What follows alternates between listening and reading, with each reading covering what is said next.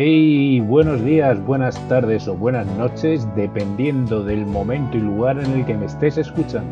Esto es a 90 km por hora y yo soy Guillermo David Albi Botella.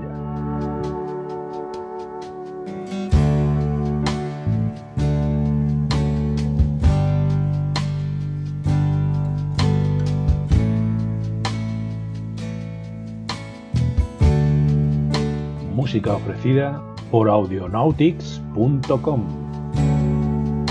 Bueno, como era de suponer, el simple hecho o el hecho de sacarse el carnet de conducir no suponía el derecho o la capacidad de poder llevar los camiones que yo quería, los trailers en concreto.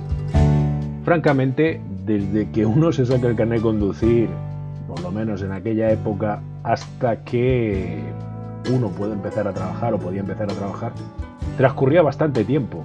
Yo estuve dos años, dos años que se dice pronto, tratando de poder entrar a trabajar. Francamente, no me daban trabajo por falta de experiencia. Sinceramente, he de reconocer que una vez que sale uno de la autoescuela, no tiene ni idea de dónde se mete ni lo que va a llevar.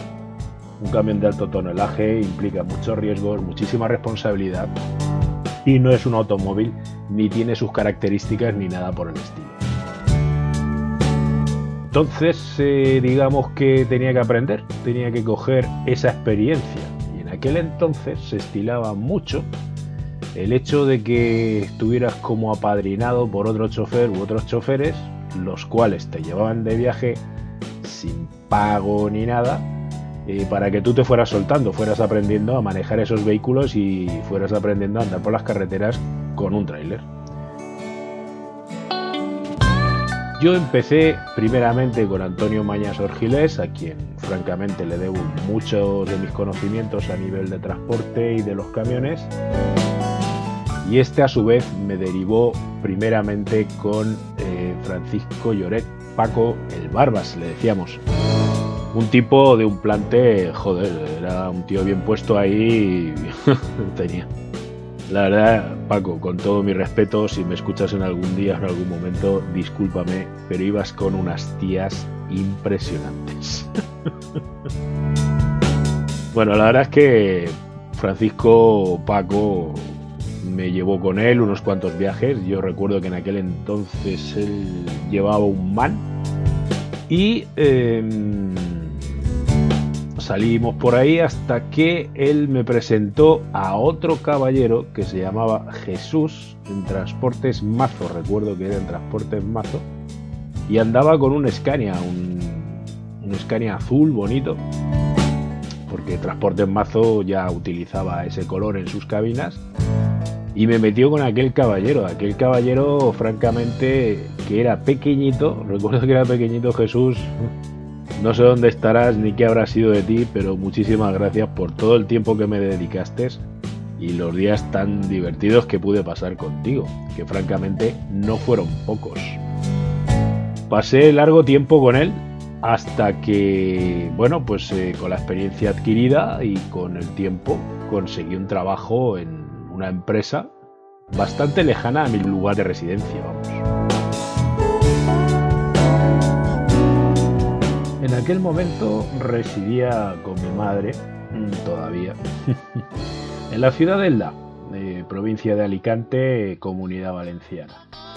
Allí residía y me fui pues a unos 600 kilómetros largos de casa, pero digamos que Antonio Mañas me encontró un lugar donde necesitaban choferes y yo para allá que me fui.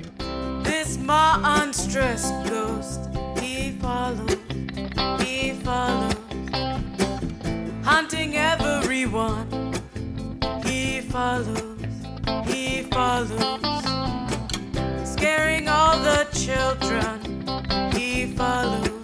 Agradecemos este tema He Follows a Admiral Bob.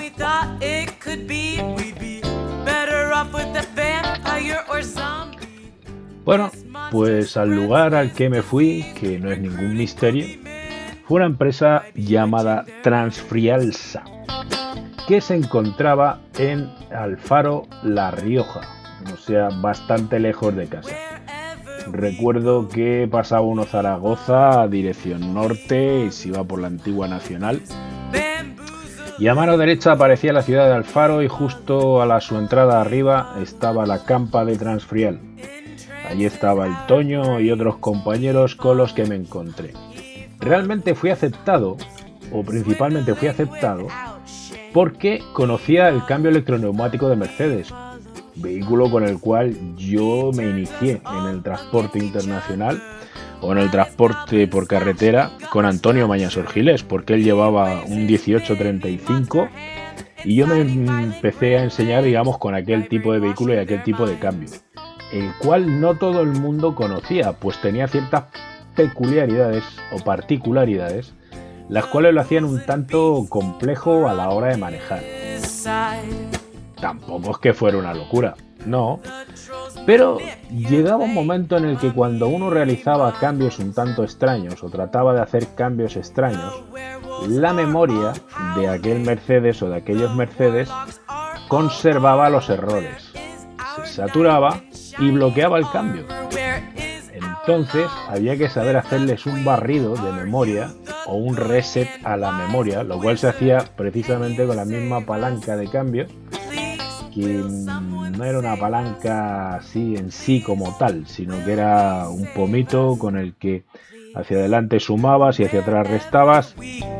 Tenía un botón a su izquierda redondo con el cual apretándolo y dándole hacia atrás hacía la marcha atrás y una palanquita que podías accionar con los dedos el cual te subía medias velocidades. Bueno, pues si no sabías obviamente realizar el borrado de memoria, te podías quedar sin el vehículo o con el vehículo bloqueado en cualquier lugar, simplemente por ese desconocimiento. Digamos que en mi formación o aprendizaje de dos años tuve la suerte de conocer bastantes tipos de cambio.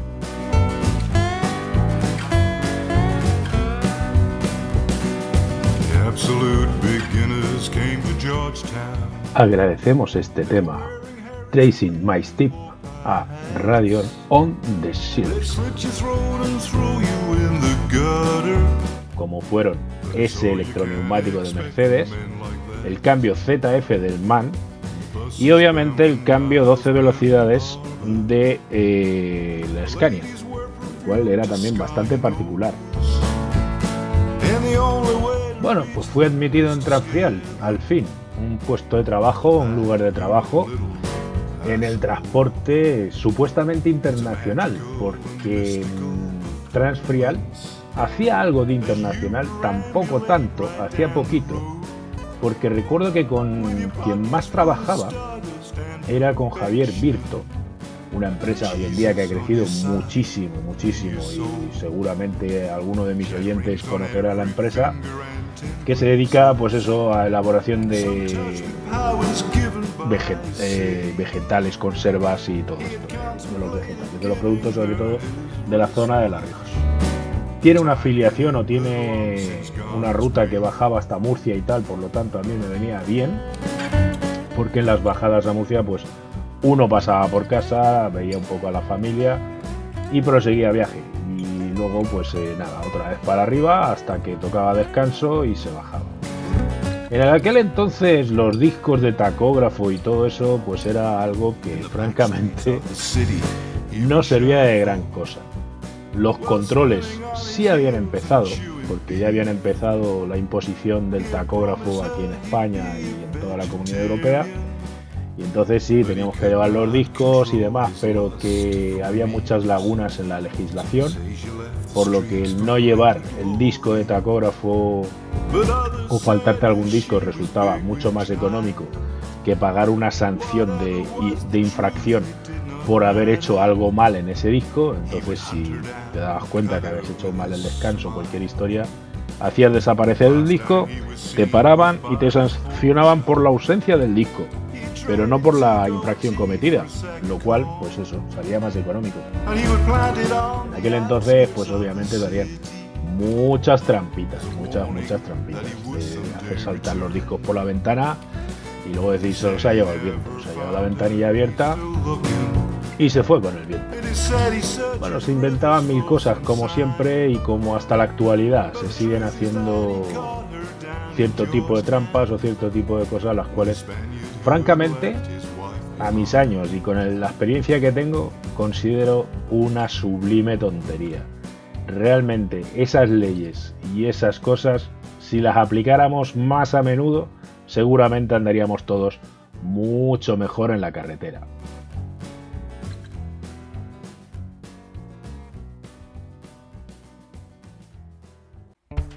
Agradecemos este tema de Sissy Bison Admiral Bob. Bueno, no obstante, yo pues eh, feliz y contento, estaba en Trafrial, ya tenía trabajo, tenía un camión asignado, mi vehículo andaba para arriba y para abajo. Recuerdo que me asignaron un 1844, o sea, 440 caballos de aquella época, ya era una señora máquina, o sea, ya andaba como los señores y en la señora Merche, un vehículo terriblemente cómodo para el manejo de largas distancias. Muy, muy cómodo.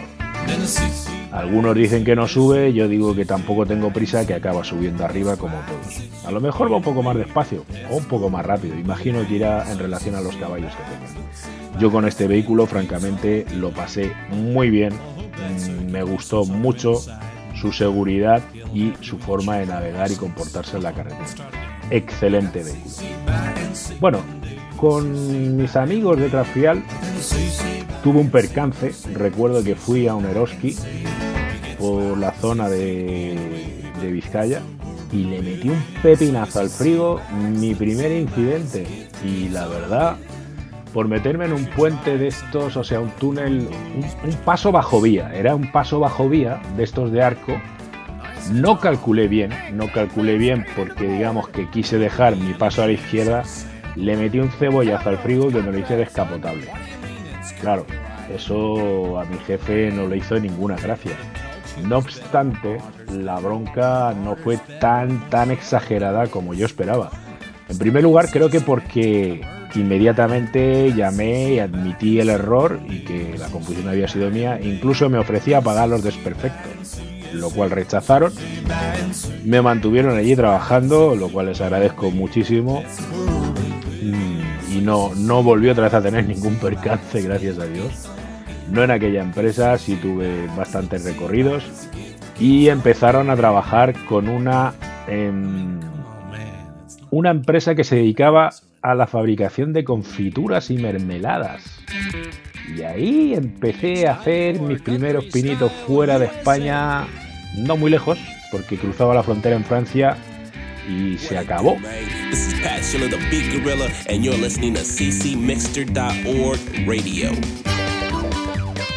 Agradecemos este tema a Sister Midnight and the Bark Dance Gang a Texas Radio Fish. Bueno, no se acabó de que ya no, no seguí trabajando, no, no, todo lo contrario. Empecé a trabajar haciendo esa línea y francamente muy muy bien, mm, sobre todo por la particularidad de que yo soy bilingüe.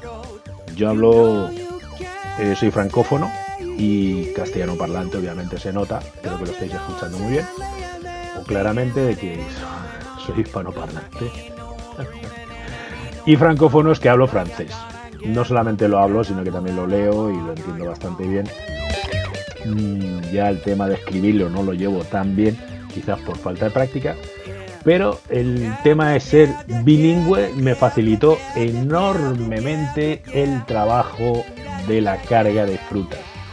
Principalmente íbamos a buscar la ciruela reina Claudia, Recuerdo que cruzaba y me enseñaron cinco puntos de carga de la Reina Claudia, o sea, de, los almacenes donde ibas con el camión y cargabas unos palos de estos, cajas, unos cajones grandísimos de madera con la fruta. Eh, la chica que estaba a cargo de dar esos viajes, la responsable, que era una chica encantadora, muy bonita y muy simpática, con la que tuve cierto romance durante tiempo, durante un tiempo, mientras duró la fiesta, por así decirlo. Em, me enseñó cómo distinguir qué frutas debía de seleccionar y qué frutas no. Debía admitir para la carga y bajada obviamente a la fábrica, porque la fábrica no admitía todo tipo de frutas. Me enseñó el recorrido, me acompañó, incluso pues eh, ya había momentos en los que me quedaba en Francia. O sea, en vez de quedarme en España a hacer el descanso, me devolví a Francia, prefería quedarme allí, porque esta chica, Anne-Marie, hice una muy buena amistad y como digo, mantuve cierto tipo de relación romance. Así un poco loco con ella. Me daba, pues eso, me daba cobijo, me daba comida, me daba alojamiento, lavado de ropa y, y todo. Y pues no sé, imagino que cualquiera que estuviera en mi situación habría hecho exactamente lo mismo. Y así estuve ahí en Trafrial hasta que enfermé con la sinusitis y acabé devolviéndome a, a mi lugar de origen de Alicante. Stadium along with Eddie Kurtz. Es todo. Tennessee Ernie with Polly Bergen, the Armstrong twins, Herman the Hermit, all the rest of the Barn Dance gang.